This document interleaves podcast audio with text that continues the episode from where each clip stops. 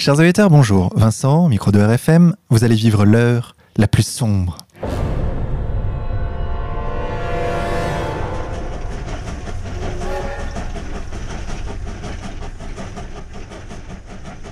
Chers auditeurs, pour cette 71e émission, nous avons le plaisir de recevoir à nouveau Youssef Indy. Youssef, bonjour à vous. Bonjour Vincent, bonjour Xavier. Youssef Indy, nous vous avons déjà reçu au micro de l'heure la plus sombre. Vous êtes écrivain et historien de l'eschatologie messianique. Vous avez écrit plusieurs ouvrages publiés aux éditions Sigest et tous disponibles sur le site contreculture.com. Un premier ouvrage intitulé Occident et Islam, tome 1, source et genèse messianique du sionisme. Un second ouvrage intitulé Les mythes fondateurs du choc des civilisations.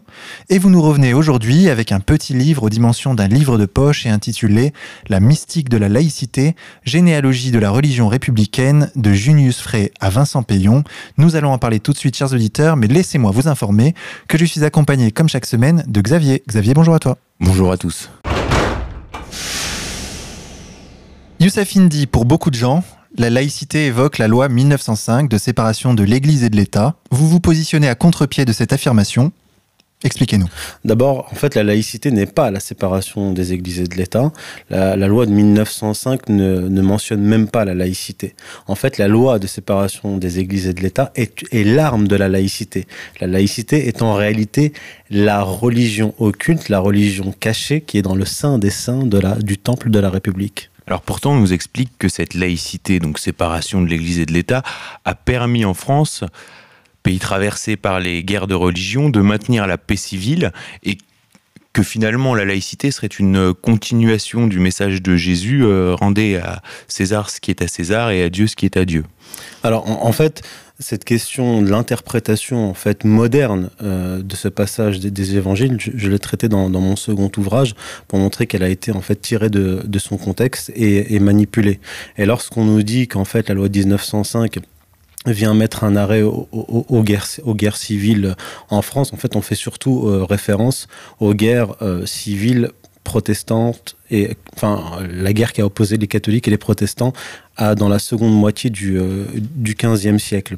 Euh, alors qu'en réalité, bon, je ne vais pas rentrer dans, cette période historique plus précisément, mais ce qu'il faut dire, c'est que le, protestantisme, en fait, l'ère moderne commence avec la réforme protestante, qui n'est pas seulement une réforme religieuse, mais aussi une réforme politique.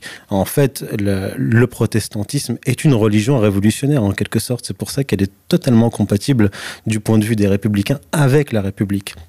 Et les protestants ont voulu prendre le pouvoir en Allemagne, puis en France, ils ont été considérés, comme le dit Jacques Bainville, comme une cinquième colonne euh, en France et qui se diffuse grâce euh, à l'imprimerie qui permet euh, à l'Ancien Testament euh, d'être lu par plus de, gens. Oui, alors donc pour revenir à, la laïcité, c'est un argument fallacieux que de dire que c'est la loi de 1905 qui a mis un coup d'arrêt aux, guerres idéologiques puisque la, comment dire, l'histoire de la laïcité, les racines de cette de cette histoire n'a pas de rapport avec les, guerres civiles en France. Elle a un rapport plutôt avec la destruction du catholicisme, puisque les révolutionnaires, dès le lendemain de la Révolution, vont euh, enclencher un double mouvement un, de destruction du catholicisme et deux, de recherche d'une religion de remplacement, de substitution au catholicisme. Elle est là, la réalité historique, et ça n'a pas de rapport, contrairement à ce que dit d'ailleurs Jean-Claude Michel dans son ouvrage l'empire du, du moindre mal, la, laïcité, la sécularisation, même et, le libéralisme qui est son, corollaire n'ont pas de rapport avec les, guerres civiles en réalité.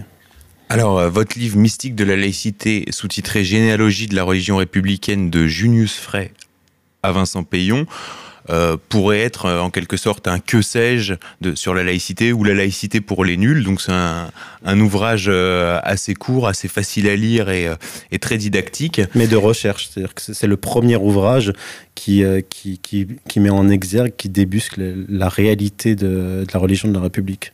Alors vous partez justement de citations de Vincent Payon. Enfin, c'est dans les derniers chapitres que que je cite Vincent Payon. Il l'a lu à l'envers. Comme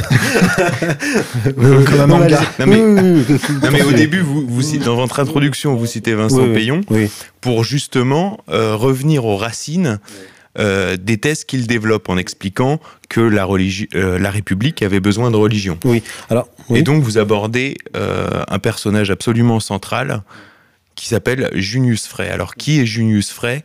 À quelle époque a-t-il vécu? Alors d'abord, par rapport à Vincent Payon, je cite Vincent Payon puisque Vincent Payon est, d'abord un chercheur, spécialiste de, de, l'histoire de, la République. Et Vincent Payon euh, a écrit un livre assez important, euh, peu connu, peu lu et, mal compris en fait, puisqu'il est assez euh, abscon en quelque sorte. C'est une religion pour la République. Dans cet ouvrage, en fait, il retrace la religion de la République à partir du 19e siècle. Et il dit par exemple que aux origines de la religion de la République, il y a l'illuminisme et la Kabbale. Mais il n'apporte aucune preuve aucun élément. En fait, ce que je dis, c'est qu'il s'adresse aux initiés. Moi, ce que je fais dans cet ouvrage, c'est que je remonte au Moyen Âge pour retrouver les, racines, les origines de cette, de cette religion, qui est en fait ce que j'appelle un néo-christianisme kabbalistique, donc au 19e siècle, mais qui s'inspire en grande partie de la Kabbale chrétienne. vous, vous, passez très vite sur ce concept de néo-christianisme kabbalistique. Pourtant, on a l'habitude d'opposer ces deux termes, christianisme et Kabbale. Kabbale faisant référence plutôt au judaïsme. Oui, alors ce que, ce que j'explique dans, dans l'ouvrage, ce que je montre, c'est que la Kabbale chrétienne, dont on croit que la, figure, le, père est Pi de la Mirandole, qui a vécu dans la seconde moitié du, du 15e siècle, en fait, on, croit que c'est Pi de la Mirandole qui est l'initiateur de la Kabbale chrétienne, mais en réalité, je montre que c'est son maître, Flavius Misridate, juif, maran, converti au christianisme, qui s'est fait prêtre, qui est devenu influent au, Vatican, c'est lui qui est devenu le maître de Pie de la Mirandole, qui lui a appris le, chaldéen et l'hébreu et qui l'a initié à la Kabbale. Et ce même Flavius Mithridate s'inscrit dans une tradition juive kabbalistique, donc de kabbalistes, qui à partir du XIIIe siècle vont commencer à se convertir au christianisme pour faire pénétrer euh, la Kabbale dans le christianisme. Donc je reviens à, à Junius Frey, à la question de, Xavier. Moïse de Brouchka, de son vrai nom? Alors son son vrai nom, c'est Moses Dobruschka, alias Franz Thomas von Schoenfeld, alias Junius Frey. En fait, c'est le petit cousin de Jacob Frank. Il vient de la haute bourgeoisie euh, juive autrichienne. Il va se convertir faussement au catholicisme en 1775. Il va être anobli par l'empereur d'Autriche Joseph II. Et c'est un, c'est un érudit qui maîtrise à la fois les sources euh, kabbalistiques, talmudiques, sabbatéennes, mais aussi euh, les, écrits euh, philosophiques, Kant, Rousseau, Voltaire. Et quand la, Révolution française se déclonche, Junius Frey va faire partie de ces franquistes qui vont rallier philosophiquement dans un premier temps la, la Révolution française. Puis Junius Frey va se déplacer en France en 1792 via Strasbourg et va devenir un jacobin dominant. Il va intégrer le club des jacobins et va produire à partir de 1793 un traité euh, théologico-politique qui va instaurer en fait préparer la voie à la, à la religion de la République. Il pose les bases de cette future religion de la République. Euh, rappelons que la Kabbale, ce sont des juifs qui veulent accélérer la venue du Messie. C'est bien ça C'est beaucoup plus large que ça. En fait, il y a la, Kabbale qui va se former au premier siècle. Je traite de tout ça dans mon premier ouvrage. Je ne vais pas y revenir là. Mais la Kabbale va produire des mouvements et surtout le mouvement que j'appelle le messianisme actif au XIIIe siècle. Et en fait, c'est ce mouvement-là, oui, le messianisme actif, qui va avoir pour but d'accélérer le temps, en fait, l'histoire pour euh, comment dire, hâter les temps messianiques et hâter, et hâter le Messie. Et donc, tout, ce mouvement-là va influencer, bien sûr, euh, le républicanisme. Le messianisme actif qui est appelé la, le tikkun olam. Oui, alors en fait, le, le, le, tikkun olam, c'est la réparation cosmique, parce que du point de vue des, des kabbalistes, surtout à partir d'Isaac Luria au, XVIe siècle, l'univers a été créé à partir d'une catastrophe, donc d'une brisure, brisure de vase, et le, le, la mission des, des Juifs sur Terre est de réparer le cosmos et de rétablir le flux divin qui existait entre le peuple juif et Dieu. Mais alors pour revenir à Junius Frey, alors il arrive en France et ça devient donc, euh, vous l'avez dit, un jacobin et puis un nationaliste, un révolutionnaire exalté. Alors vous citez, je suis un étranger dans vos demeures, le ciel de ma maison natale est loin d'ici, mais mon cœur s'est enflammé au mot de liberté, le mot le plus grand et le plus beau du XVIIIe siècle. J'étais entraîné à sa suite et à ses mamelles, je m'en suis abreuvé. Oui. Alors en fait, c'est pour expliquer cet amour soudain pour la France et pour la Révolution, j'explique à la fin de l'ouvrage qu'en fait, Junius Frey, il est véritablement la, synthèse euh, entre, d'un côté, la cabale chrétienne, bien sûr, mais surtout la synthèse entre la cabale franquiste, qui est catastrophique, qui veut amener une dépravation universelle, et le mouvement de la Haskalah qui est, euh, donc on appelle aussi les Lumières juives, la Aufklärung, le père de la Haskalah, c'est Moses Mendelssohn qui, à partir de 1780, prône non pas une conversion, euh, une fausse conversion des Juifs, mais une assimilation des Juifs dans la vie européenne sans abandonner leur culture et leur religion, dans le but, in fine, puisqu'il fait jonction avec le franquisme, de détruire Edom, détruire Ésaü, qui est en fait l'Europe chrétienne. Et donc, quel sera le parcours de, de Junius Frey pendant la Révolution française. Bah Alors son parcours est très bref puisqu'il arrive en 1792 et en 1794 il est guillotiné donc il monte sur l'échafaud avec Danton et son beau-frère François Chabot, puisqu'il il a marié sa sœur, dont le vrai nom est Esther, hein, tout en symbole.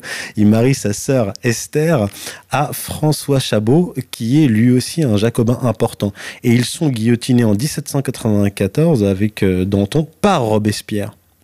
Alors, ce qui est très paradoxal dans votre ouvrage, c'est que vous dites que le projet républicain est mystique avant d'être politique que les jacobins sont en quelque sorte les théologiens de la Révolution ce qui est absolument contre-intuitif.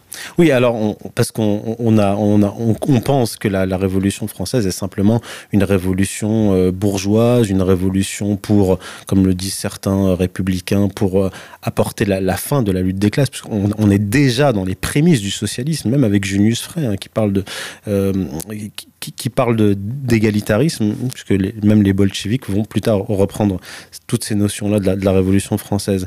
Et donc, en fait, ce qu'il faut comprendre, c'est pour ça que dans mon ouvrage, je pars du baptême de Clovis pour comprendre la structuration théologico-politique de la France, qui est en fait qui euh, qu'on peut résumer par l'alliance organique entre la monarchie d'un côté et, euh, et l'Église de l'autre. Et les révolutionnaires vont comprendre immédiatement, et, surtout les, les, jacobins, après justement l'échec de la, de la, soumission d'une bonne partie des prêtres à la Convention de, euh, juin-juillet 1790. Euh, Donc c'est la constitution civile du, clergé. Elle échoue en partie. Et les, les, jacobins vont réagir immédiatement et ils vont essayer de produire ce, que, ce que certains appellent un culte civique. Donc pourquoi? Parce qu'ils comprennent une chose, c'est que on ne doit pas détruire la France de leur point de vue. On doit abolir la monarchie et détruire l'Église et les remplacer immédiatement par des institutions de substitution. Il va y avoir une contre-Église. Euh, c'est en fait la religion des, Lumières, de la laïcité. Il va y avoir une contre-monarchie, c'est la République. Donc les, républicains, les révolutionnaires, dès le départ, sont conscients qu'il faut, comme Gustave Le Bon le, dit, une, religion pour sous-tendre un régime. Sans religion, pas de régime. Donc le sens de l'histoire est religieux et l'essence de la République, l'essence de la Révolution est profondément religieux et mystique et c'est ce qui est ignoré puisqu'en général, euh, les historiens restent quand même en, surface et négligent surtout les historiens modernes la dimension mystique de l'histoire. On va avoir les droits de l'homme et du citoyen sur euh, le modèle des tables de la loi ou euh, le culte de l'être suprême. Oui, alors, et c'est là que, euh, le, le néo-christianisme kabbalistique, ce que j'appelle le néo-christianisme kabbalistique, doit être compris.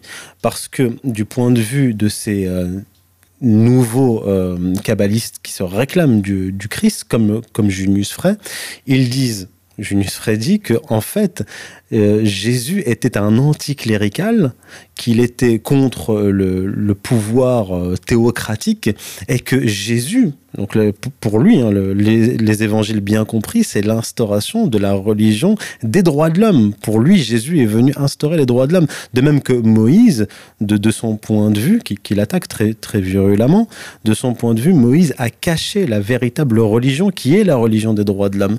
Donc en fait, il va y avoir une véritable transformation du franquisme qui, dans un premier temps, veut hâter euh, les temps messianiques par la destruction, l'abolition de, toutes les lois et l'universalisation de la dépravation.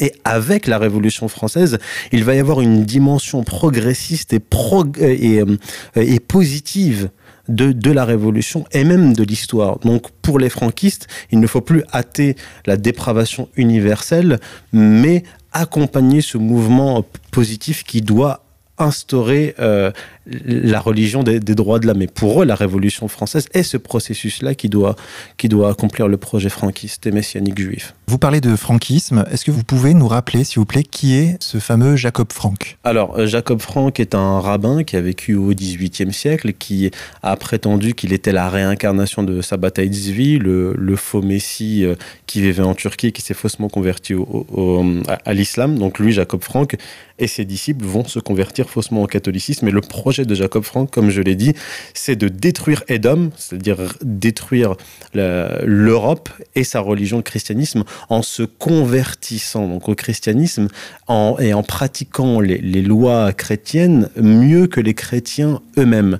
Donc euh, Jacob Frank est véritablement un comment dire, un, messianiste catastrophiste, puisqu'il veut une dépravation universelle, une destruction euh, d'Edom dans un premier temps, mais aussi euh, d'Ishmaël, et ça, c'est les Sabbatéens qui s'en sont occupés. Voilà, pour résumer.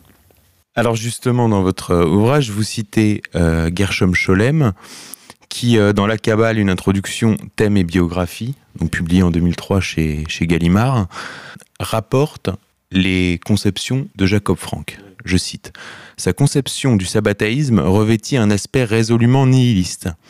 Sous le sceau du silence, le vrai croyant qui possède Dieu dans le secret de son cœur peut traverser toutes les religions, les rites et les ordres établis sans donner son adhésion à aucun, mais au contraire en les anéantissant de l'intérieur et en instaurant ainsi la véritable liberté. La religion constituée n'est qu'un manteau qui doit être endossé puis rejeté sur le chemin de la connaissance sacrée, entre guillemets. La gnose du point, où toutes les valeurs traditionnelles sont anéanties dans le courant de la vie. Il propagea ce culte nihiliste sous l'appellation de voie vers Essav ou Édom, incitant à l'assimilation sans vraiment y croire et espérant la miraculeuse renaissance d'un judaïsme messianique et nihiliste surgissant dans les douleurs de l'enfantement d'un bouleversement universel. Ces conceptions ouvraient la voie à la fusion entre la dernière phase du messianisme et de la mystique sabbataïste d'une part, et de l'autre le rationalisme contemporain et les tendances laïques et anticléricales. La franc-maçonnerie, le libéralisme, voire le jacobinisme peuvent être considérés comme d'autres façons de tendre au même but. Oui. Tout est dit. Tout est dit là. Alors, pour résumer, en fait, pour comprendre d'où vient cette conception-là, il faut revenir à la Kabbale et surtout à la Kabbale lourianique. Dans la conception kabbalistique, euh, il y avait une, il y avait l'arbre de vie et l'arbre de la connaissance du bien et du mal. Avec le péché d'Adam, il y a eu une séparation de ces deux arbres et la formation de l'écorce du mal. Et en fait, cette écorce du mal est descendue sur terre et elle renferme les étincelles de sainteté, les étincelles divines et les étincelles de sainteté d'Adam. Et en fait, la mission des Juifs sur terre, du point de vue des kabbalistes, c'est de détruire cette écorce pour libérer ces étincelles. Et les écorces, c'est qui? C'est principalement Édom et Ismaël, c'est-à-dire les chrétiens et les musulmans. D'où, le projet de Sabbatai vit dans un premier temps et Jacob Frank, se convertir faussement à l'islam, se convertir faussement au catholicisme pour le détruire de, de l'intérieur et libérer ses étincelles. Donc, ça se traduit comment? Par la destruction des religions des, des par la destruction des nations, pour accomplir la prophétie dont je parle dans mon premier ouvrage du, euh, prophète euh, Obadiah, qui dit à la fin des temps, les nations seront ivres et elles seront comme si elles n'avaient jamais été. Dans le messianisme juif, la gloire d'Israël, le règne d'Israël, le règne universel d'Israël ne peut advenir qu'après la destruction des religions et des nations des. Et alors, pour bien montrer que, que vous ne délirez pas et que tout est, non, mais que tout est sourcé, la filiation entre euh, Jacob Frank et Junius Frey, euh, est établi également par Gershom Scholem, euh, encore une fois, qui écrit à propos de philosophie sociale dédiée au peuple français, donc l'ouvrage de Junius Frey. par Junius Frey pendant la Révolution en 1793, un an avant sa mort. Gershom Scholem écrit Cet ouvrage est animé dans les passages relatifs à la religion par un radicalisme éclairé qui, aux yeux des franquistes, ne contredit nullement la mystique ésotérique, mais au contraire la complète. Oui. Alors en fait, c'est là où c'est le coup de génie de, Junius Frey, c'est-à-dire qu'il comprend qu'il ne peut pas faire pénétrer les concepts kabbalistiques dans la, dans la Révolution française et la République française. Donc qu'est-ce qu'il va faire? Il va faire une synthèse. Déjà, il y a eu la synthèse opérée entre la, Kabbale chrétienne et la Kabbale franquiste, et il va, à partir de cette première synthèse, opérer une deuxième synthèse, c'est la, la synthèse entre ce tout kabbalistique et la philosophie des Lumières, c'est-à-dire Voltaire, Rousseau et même avant même les Européens euh, républicains, il va introduire Emmanuel Kant dans, sa philosophie pour en fait masquer. C'est vraiment un concept kabbalistique, c'est-à-dire qu'il va mettre à l'intérieur de cette écorce de philosophique euh, français la Kabbale. Et cette, cette Kabbale va traverser le 19e siècle et le 20e, puisqu'elle va se retrouver, comme je l'ai dit au, au, départ, dans le sein des saints du temple de la République, c'est-à-dire une religion cachée, le cœur nucléaire de la religion de la République, qui a échappé à l'attention de, de quasiment tous les historiens en dehors des initiés.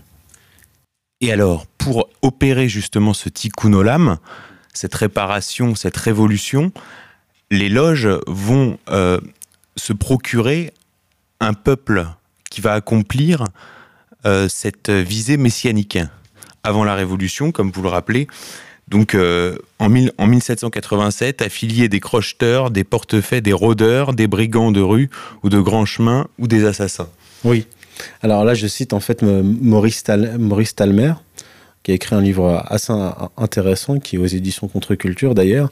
En fait, ce que, ce que j'explique, c'est que euh, en, en jusqu'en 1787, la, franc-maçonnerie était une organisation d'élite. Il y avait des, militaires, des nobles, beaucoup de nobles, des aristocrates, etc. Et à partir de 1787, deux ans avant, on va avoir des crocheteurs, des portefaix, des brigands et des assassins qui vont être affiliés à, à, à la maçonnerie, qui vont être utilisés comme aujourd'hui au Proche-Orient pour, pour euh, abolir, détruire la, la monarchie et l'Église et instaurer un nouveau régime. On est toujours dans le, dans le même processus, en fait. Et on retrouve aussi ce messianisme chez euh, des auteurs euh, socialistes, marxistes, comme Georges Lucas, où le, où le peuple mm oui, doit alors, accomplir. Dans mon troisième chapitre qui s'appelle euh, Le 19e siècle mystique, j'ai deux sous-chapitres, c'est-à-dire un qui s'appelle La mystique du socialisme et l'autre la, la, mystique de, de la République, la mystique républicaine. Et je montre qu'en fait, au, départ, avec Isaac Luria, on a le peuple juif qui est le seul et unique moteur de l'histoire. Avec la Révolution française et la fusion du franquisme avec la Révolution française, on va élargir ce, rôle de moteur de l'histoire au goïm. Euh, dans le cas du socialisme, c'est la masse prolétarienne qui va devenir le moteur de l'histoire. Et dans la mystique républicaine, ce sont les élèves de la République, surtout de la Troisième République, qui vont devenir les citoyens français, les citoyens républicains, qui vont être le moteur de, de, de l'histoire. En fait, on est toujours dans un messianisme, mais qui va prendre des, des, des formes diverses via les fameux hussards noirs euh, de oui. la République. Oui, c'est-à-dire que, comme le dit euh, Vincent Payon, va, la République va avoir une, une religion à la place du catholicisme, donc la laïcité. Elle va avoir ses temples, c'est l'école, et elle va avoir ses messagers, qui sont les hussards noirs de, la République.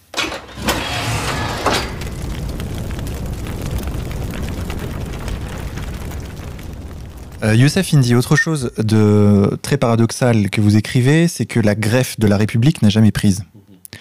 Or, si on interroge les Français, on se rend compte qu'au contraire, la monarchie est plutôt ridiculisée et les gens n'ont pas euh, spécialement d'hostilité à l'égard de la République. Comment vous pouvez dire que la grève de la République n'a jamais prise C'est parce qu'en fait, elle n'est pas fonctionnelle historiquement. C'est-à-dire que euh, si on voit l'histoire de France à partir du baptême de Clovis jusqu'à la, la, Révolution française, on voit que cette symbiose entre la monarchie et, euh, et l'Église a fonctionné. Mais la République et la Révolution française n'ont été consciemment ou inconsciemment considérées par le peuple français que comme euh, un contre, comment dire, un, projet négatif vis-à-vis -vis du catholicisme.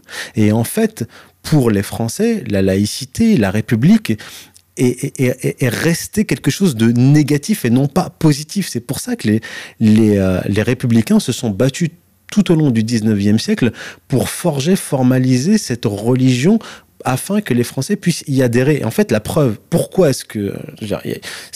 il faut, il faut pas analyser l'histoire à partir d'un moment T ou, du, ou euh, de la conception euh, que peut avoir le peuple par rapport à la République. Il faut, il faut avoir une vision de longue durée. À partir de 1789, donc on a la Révolution.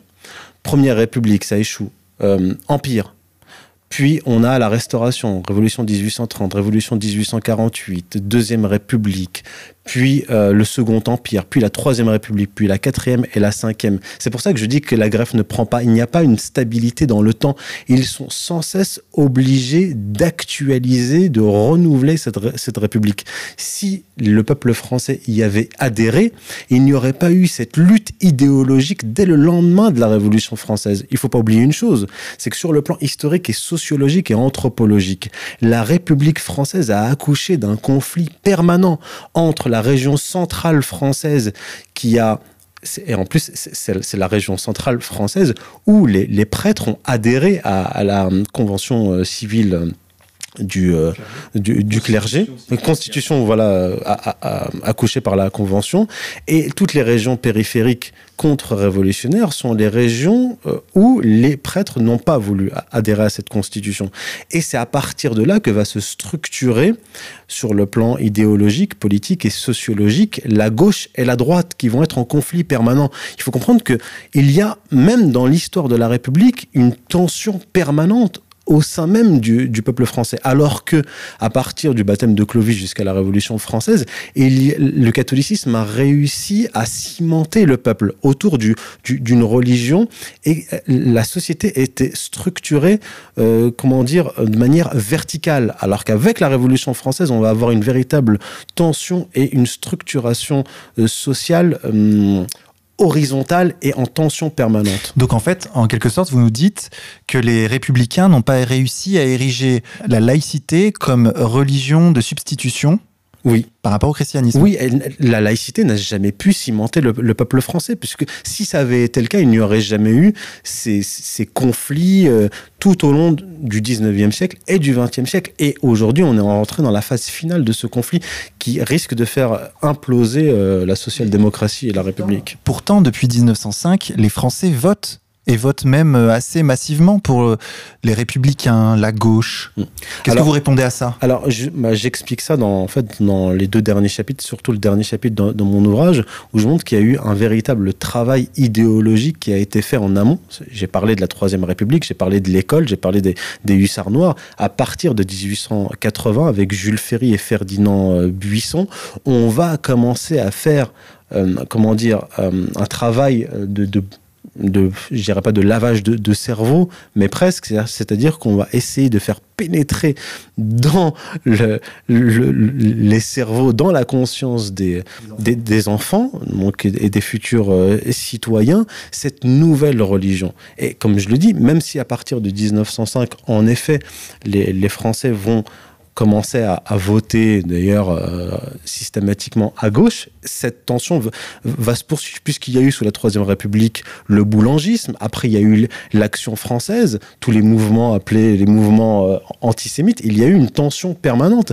Et en fait, cette tension s'est arrêtée quand véritablement? Avec Vatican II et la phase terminale de, donc de la mort du catholicisme. Mais cette phase terminale, comme l'explique Emmanuel Todd, de, disparition du, catholicisme, a, eu, euh, un, effet, donc comme ricochet, elle a détruit le, communisme et le socialisme. C'est-à-dire qu'on est en France dans un système de vide religieux et de vide idéologique et qui pose des problèmes pas seulement politiques, mais des problèmes anthropologique, puisque c'est ça qui a donné euh, naissance à cette société atomisée. On, est face à un problème anthropologique majeur. Et c'est la Révolution française, avec sa, fausse religion, qui ont produit cette société-là atomisée, avec tous les effets politiques, économiques que l'on connaît. Sur la Révolution française, vous parlez des révolutionnaires, en général. Mais on sait très bien que les révolutionnaires se sont entretués. Euh, Robespierre n'est pas Marat, qui lui-même n'est pas Danton. Euh, est-ce que vous essentialisez pas euh, cette Révolution française en lui donnant un sens unique. Alors déjà, dans mon ouvrage, je parle pas des révolutionnaires au sens large, parce que je parle vraiment du, club des Jacobins. Il faut pas oublier une chose, c'est que mon livre est, une approche euh, religieuse de l'histoire de la Révolution. Ce n'est pas, euh, ce n'est pas un livre d'histoire classique, c'est-à-dire que j'essaie d'analyser la naissance, la formation de cette religion. Et je parle du, et je pars du club des Jacobins. C'est pas un livre sur la Révolution française en tant que tel.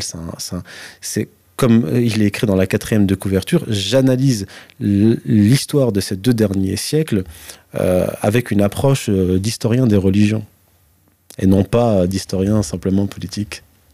Cela dit, on parlait de Vatican II comme étant la destruction finale de la, de la religion catholique, et vous l'écrivez, très bien dans votre livre. Cela dit, on est quand même arrivé à un stade dans la destruction des dômes beaucoup plus avancées, puisqu'aujourd'hui on, est dans la destruction dans son essence même, dans son essence ethnique par euh, l'immigration euh, afro-asiatique, alors que les mêmes qui opèrent cette destruction pointent du doigt l'islam euh, comme les magiciens de close-up au moyen d'une misdirection.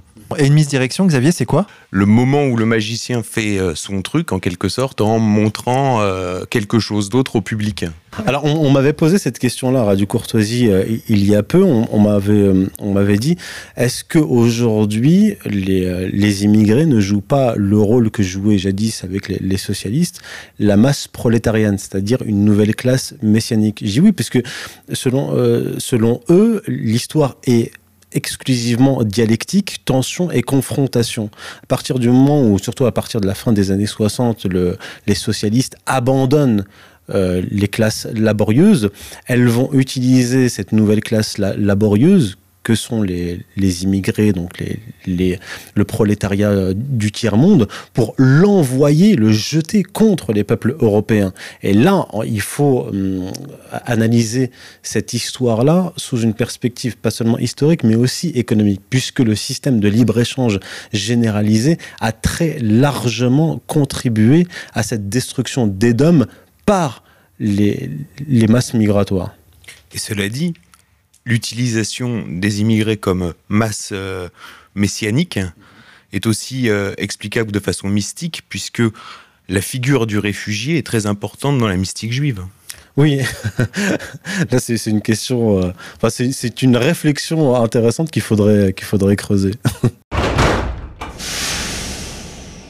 Alors dans la galerie de, portraits que vous dressez dans votre livre, donc on a dit, on a parlé de Junius Frey, on a parlé de Junius Frey, on a parlé de Vincent Payon, et vous abordez aussi une figure assez centrale qui est celle de Ferdinand Buisson. Est-ce que vous pouvez expliquer aux auditeurs euh, qui est ce Ferdinand Buisson? Alors euh, Ferdinand Buisson a vécu au 19e, 20e siècle, c'est un agrégé de philosophie, euh, franc-maçon, qui avait d'ailleurs déclaré dans une lettre en 1868, euh, donc envoyée à Victor Hugo, qu'il voulait créer une grande franc-maçonnerie à ciel ouvert. Et lui, Ferdinand Buisson, va avoir un rôle tout à fait important puisque il va être l'héritier de ce néo-christianisme kabbalistique et illuministe via plusieurs relais. Et il, il va être l'héritier d'Edgar Quinet, qui lui est aussi le, porteur de, ce projet. Et Edgar Quinet va formaliser, en fait, euh, à partir de 1848, la stratégie qui va être appliquée par Ferdinand Buisson et Jules Ferry. En, 1848 et, au lendemain, avec l'échec de, la Deuxième République, Edgar Quinet prend conscience que le, catholicisme est la religion historique et anthropologique du peuple français. Et donc, il faut absolument euh, lui trouver un substitut, mais en même temps s'en débarrasser définitivement. Et c'est là qu'il théorise la séparation de la, société ecclésiastique et la société, euh, on va dire, euh, civile. C'est-à-dire concrètement chasser l'Église, le catholicisme des écoles, de l'espace public pour le remplacer par ce néochristianisme kabbalistique. Et c'est Jules Ferry et Ferdinand Buisson qui vont se partager le travail. Jules Ferry à la tête de l'enseignement public va nommer Ferdinand Buisson à la tête de, l'école primaire. Donc Jules Ferry, lui, va organiser la, chasse aux, catholiques et à l'Église pour le, chasser de, l'école, tandis que parallèlement, donc à partir de 1880, euh, Ferdinand Buisson va injecter ce, déisme humain, c'est-à-dire cette idée, ce projet de transformer les élèves de la République en euh, messie en, sauveur, comme le disait Edgar Quinet. Mais Ferdinand Buisson va aussi se retrouver en 1905, c'est là que c'est intéressant, à la tête de la commission parlementaire de séparation des églises et de l'État. C'est-à-dire qu'il va achever le projet, la stratégie d'Edgar Quinet en chassant, donc, parce que la loi de 1905 va être extrêmement brutale en confiscation des, biens de l'Église, etc., pour chasser définitivement l'Église et son influence pour faire pénétrer définitivement cette nouvelle religion de la laïcité. Et plus tard, après Vatican II, les marges françaises qui étaient restées catholiques malgré tout seront incorporées à cette nouvelle religion via ce qu'on a appelé les chrétiens de gauche, c'est-à-dire la jeunesse ouvrière chrétienne, euh, le PSU, avec euh, notamment la Bretagne. Pourquoi la Bretagne vote aujourd'hui à gauche alors que c'est euh, historiquement une terre très catholique, voire même ce qu'on a pu appeler les chouans? Alors, à la fin du 19e siècle, on a déjà l'enclenchement de ce processus-là, puisqu'il va y avoir donc, les héritiers des, des, prêtres, des prêtres conventionnels, en fait, qui vont rester chrétien tout en adhérant au projet républicain et c'est ce qui va accoucher euh, du catholicisme libéral. On va essayer d'adapter le catholicisme à la modernité et la phase finale de ce processus-là, comme, euh, comme vous l'avez dit, c'est avec Vatican II. Mais sur le plan anthropologique, ça va être une catastrophe puisque, comme je l'ai dit, la droite française a un garde-fou, c'est le catholicisme et l'Église, et la gauche française, surtout le Parti socialiste, a un garde-fou, c'est le Parti communiste. C'est-à-dire ça, ça les tenait en pesanteur, euh, en quelque sorte. Avec Vatican II, il va y avoir une, une sorte d'apesanteur, et la droite, avec la disparition du catholicisme, va être comme absorbée idéologiquement par la gauche, qui est l'héritière de la Révolution et de la République. C'est-à-dire qu'il n'y a plus, il n'y a plus de gauche et de droite, il n'y a qu'une seule gauche. Donc on n'a plus un bipartisme, on a une sorte de parti monopode bicéphale, c'est-à-dire qu'on a un seul pied avec deux têtes, mais la, la structuration du jeu politique français est totalement justement déstructurée. Et c'est d'ailleurs pour ça que certains ont voulu euh, faire de l'entrisme dans le Front National pour l'intégrer à l'arc républicain et reconstituer ce jeu des partis avec une, une gauche qui a donc la fusion de l'UMP et le PS et une droite qui pourrait à l'avenir être le, Front National. Je pense que c'est ça la, stratégie. Mais on reste toujours dans des stratégies et des, euh, euh, des, stratégies et des réformes de forme institutionnelle, projet de sixième République, etc. Et ce que je dis, c'est que tout ça ne sauvera pas la République, puisque c'est un projet religieux qu'il faut euh, établir. Alors, vous parliez de la sixième République, c'est très intéressant parce que c'est un projet qu'on voit bien qu'on essaye de nous vendre via euh, Jean-Luc Mélenchon, via euh, Arnaud Montebourg, pour susciter un regain d'adhésion à ce qu'on appelle les valeurs de la République. Et pourtant, cela ne prend pas. Voilà, c'est en fait c'est ce que j'explique, c'est-à-dire que la greffe ne prend toujours pas. C'est pour ça que depuis le début des années 2000, on a un Arnaud Montebourg soutenu par Vincent Payon qui a euh, qui a proposé justement ce projet de, sixième République et ça a été repris en fait par le très opportuniste Jean-Luc Mélenchon. Et il y a derrière tout cela, je cite euh, Vincent Payon qui, qui, est dans le temple du Grand Orient et qui dit très clairement, c'est rapporté par le Figaro, donc je, je rapporte dans, mon ouvrage, et qui dit très clairement qu'il faut euh, euh, régénérer la spiritualité de la République via l'école, etc., etc. Donc on voit qu'il y a une crainte de ces gardiens du temple parce qu'ils voient le temple de la République s'effondrer, donc ils essaient de le rénover. Et de la même façon, on a vu que le printemps républicain qui devait continuer l'esprit Charlie a complètement échoué. Et on voit également ce qu'on appelle la démocratie participative, qui est un concept qui a été porté par Ségolène Royal, qui est aujourd'hui porté par Emmanuel Macron et qui est en fait une réponse aux besoins et à la demande des peuples d'une démocratie référendaire, plébiscitaire, car le peuple a bien vu que ces aspirations n'étaient jamais respectées. Bah, on, est on est entré euh, vraiment dans un, dans un, système totalement oligarchique et comme, comme vous le dites, les peuples s'en sont rendus compte, notamment avec la constitution de, de 2005. C'est pour ça, comme je le dis en introduction de, de mon ouvrage, que il y a au niveau national des, euh, des gens comme Vincent Payon qui veulent régénérer la, la République, et il y a à l'échelle européenne quelqu'un comme Hubert Védrine qui euh, a proposé une nouvelle Europe dans un livre qui s'appelle Sauver l'Europe. tout est dit dans le titre. En novembre 2016, il sort ce livre-là où il propose euh, de refonder l'Union européenne avec des institutions plus démocratiques qui respectent la souveraineté des peuples en fait, on voit un effritement de tout ce système-là à l'échelle continentale, donc l'Union européenne, et à l'échelle nationale. Il y a une véritable panique à bord. Mais précisément, c'est au moment on voit un effritement de ce système-là qu'il faut s'en méfier le plus, puisque on voit très bien que les tenants de la laïcité ont réussi à opérer la loi de 1905 au moment où la France connaissait un regain important de catholicisme. Exactement. Ce que j'apporte justement dans mon ouvrage, c'est que les républicains vont réagir. En fait, la loi de 1905 est une véritable réaction puisque il y a dans certaines régions françaises, notamment le, sud-ouest, une régénération euh, du catholicisme. Et pour stopper ce mouvement-là, ils font la loi de 1905. Et donc, en fait... Le coup d'État intervient alors que ceux qui l'opèrent sont le plus en difficulté. Exactement. En fait, euh, on, voit une rigidification du système politique lorsqu'il commence à s'affaiblir. Et comme je l'ai écrit dans, un article, je crois que s'appelle La fin de la, de la, démocratie, si on applique les lois physiques à la politique, lorsqu'un euh, lorsqu'un système politique se rigidifie, c'est qu'il faiblit, et lorsqu'il se rigidifie, il peut d'autant plus facilement casser un système politique fort, surtout un système politique dit libéral, démocratique, est un système qui est, capable d'absorber sa propre contestation.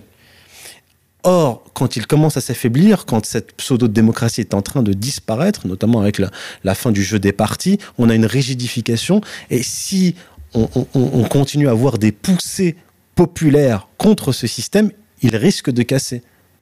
Bon, moi, je serais beaucoup plus circonspect quant au fait que les Français euh, remettent en question euh, la République. Et j'ai pas dit qu'ils la remettaient en question, j'ai dit que la greffe ne prenait pas. Si je peux me permettre, on entend parler toute la journée dans les journaux, à la télévision, à la radio de la laïcité.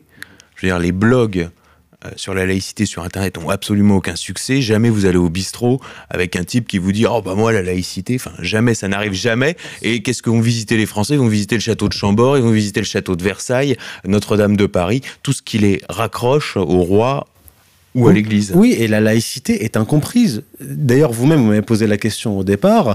Oui, la laïcité, c'est la séparation des églises et de l'État. En réalité, non. Il n'y a même pas le mot laïcité dans la loi de 1905. La laïcité est quelque chose de totalement incompris. C'est une religion occulte, une religion d'initiés. C'est pour ça que ça ne prend pas, ça ne fonctionne pas.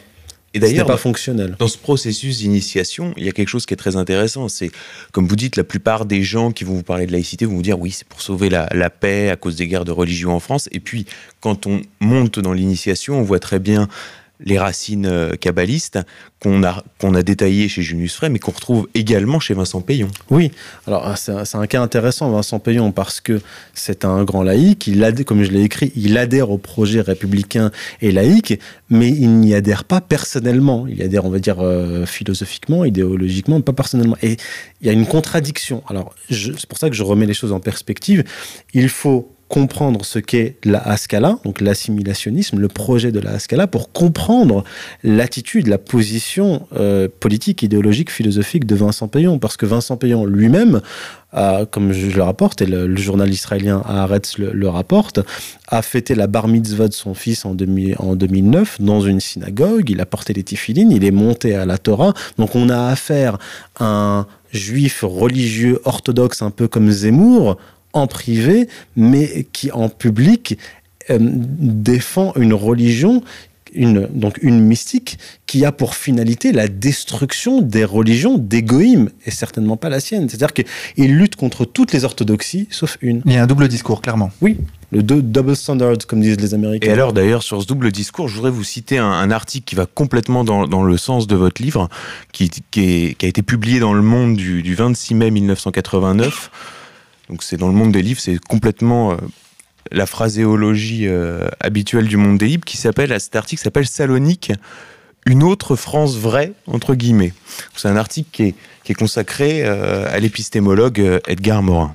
Alors je cite, Longtemps je fus anti-européen, écrivait Edgar Morin dans son dernier livre Penser l'Europe, dans lequel il évoquait l'accident irréparable que fut pour lui la mort de sa mère, cordon ombilical qui l'unissait à une patrie perdue, Salonique, accident qui le poussa à chercher ce qu'il appelle une terre-mère, une matrie, origine matricielle plurielle, dans laquelle il retrouvait les racines d'une famille sans patrie. Devenir français pour tant de métèques qui avaient appris ce qu'étaient les droits de l'homme dans Michelet ou dans Malais et Isaac, c'était un rêve. Un rêve qui parfois finit par devenir réalité pour certains de ceux qui identifiaient la France à une terre d'accueil, phare de liberté pour les minoritaires du monde extra-européen francisé, assimilés venus de partout, n'oubliant ni leur origine, ni leur place et leur destination dans le monde, n'en déplaisent au cerveau raccordni des nationalistes bornés et farouchés par les vertus du métissage. je passe euh, un petit peu pour aller à l'essentiel. Et là, je cite Edgar Morin. Le prestige du français est lié, écrit Morin, à celui de la patrie de la liberté, au mythe de Paris. L'essor des idées laïques a favorisé la galomanie, laquelle amplifie en retour l'essor des idées laïques. Cette laïcité met le juif à égalité, à l'inverse de la situation marane classique où le juif subit la religion du gentil, c'est ici le juif qui s'approprie la laïcité du gentil. Note l'auteur admiratif de cette Salonique épanouie, polyglotte et polyculturelle, qui devient en quelque sorte néo-marane. Édifiant.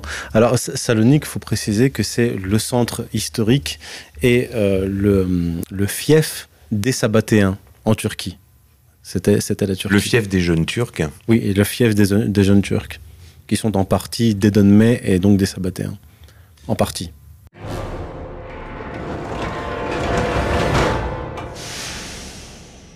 Youssef Indy, vous dites que le problème est religieux et que c'est donc par le religieux qu'il sera résolu. Qu'entendez-vous précisément par là? Alors, ce que j'explique dans l'ouvrage, c'est que ce qui a sauvé l'Europe, au départ, hein, euh, c'est l'arrivée du christianisme, puisque la décadence romaine est la conséquence de la disparition des religions romaines, qui a entraîné une décadence économique, politique, et qui a été achevée par les invasions barbares. L'arrivée du christianisme va restructurer l'Europe, et notamment la France. C'est le christianisme va, qui va forger la France.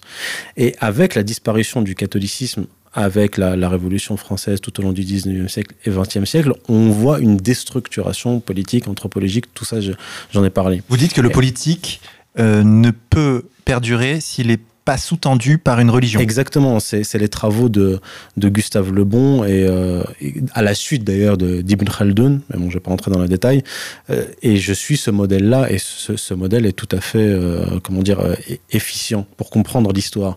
Et, et, Gustave Le Bon explique, et là on est rentré dans cette phase, c'est que lorsqu'un peuple est dépourvu d'une religion qui, cimente, une religion dominante, ou idéologie dominante, hein, euh, à la sauce moderne, on a un effritement des institutions. Et quand cette religion a a totalement disparu. On a un effondrement des institutions. Et il dit, et les peuples vivent dans l'anarchie jusqu'à la reconstitution ou la constitution d'une nouvelle religion. Et là, en France, aujourd'hui, la France est entrée dans cette phase-là, dans cette phase où le catholicisme a disparu et où par ricochet, cette religion de la République, ou le socialisme et le communisme ont été, ont été détruits, puisque le communisme socialisme ne vivait, n'existait qu'arc-bouté contre le catholicisme. Donc on a un effondrement total. Et il est, il est probable que la France entre maintenant dans une période d'anarchie avec un effondrement de ses institutions, un effondrement du régime républicain. Ou une renaissance. Mais la Renaissance suit toujours la période d'anarchie, puisqu'il n'y a pas aujourd'hui en France de d'église forte, capable, comme à l'époque de, Clovis, de stabiliser la France et l'Europe. Faut pas oublier que c'est ce sont les institutions cléricales, les évêques, qui ont stabilisé politiquement depuis le haut Moyen Âge l'Europe. Et c'est même eux qui s'occupaient de la formation des élites. La mystique de la laïcité par Youssef Indy, chers auditeurs, avec comme sous-titre Généalogie de la religion républicaine de Junius Frey à Vincent Payon aux éditions Sigest pour 15 euros avec un total. C'est un petit livre, hein, très facile à lire, très rapide à lire, 124 pages au format de poche. Youssef Indy, merci beaucoup. Merci à vous, Vincent Lapierre, et merci à toi, Xavier. On vous réinvitera pour votre prochain ouvrage. D'ailleurs, vous êtes en train de l'écrire? Euh, oui, euh, Racontez-nous. je, je vais, je vais m'y remettre euh, courant euh, 2017 et il est prévu pour courant 2018. C'est le tome 2. C'est le tome 2 d'Occident Islam. Très bien, bah, on attend ça avec impatience. Xavier, on se retrouve la semaine prochaine pour une nouvelle émission. À la semaine prochaine. Chers auditeurs, avant de nous quitter, je lance cet appel. Si parmi vous des graphistes professionnels ou amateurs souhaitent nous aider, vous pouvez nous contacter à l'adresse comac hotmail.fr comac c o m a k hotmail.fr nous avons besoin de graphistes. Je vous rappelle également que ce samedi aura lieu en Normandie une projection débat du film Hugo Chavez itinéraire d'un révolutionnaire en ma présence. La réservation peut se faire à l'adresse normandie.reza@gmail.com. Et ce dimanche à Nantes, cette fois, se déroulera une conférence de Stéphane Blé intitulée La franc-maçonnerie, lumière sur un pouvoir occulte. Les réservations se font à l'adresse conférence.nantes@outlook.fr. Nous vous attendons nombreux. Chers auditeurs, pas mal de sorties ce mois-ci aux éditions Contre-Culture et notamment Le Tournant de la Régence, le dernier livre de Marion Sigaud que nous recevrons d'ailleurs prochainement, ainsi que L'Enfer de Don Juan de notre camarade Félix Niche que nous recevrons également très prochainement.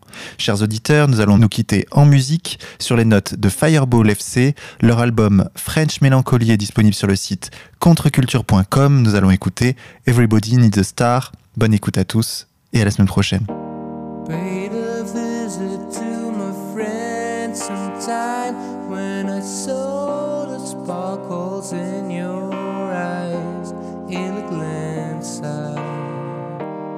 I'd only been waiting for the time when the two of us would think it's not right to tell each other the love that we share. 'Cause Everybody needs a star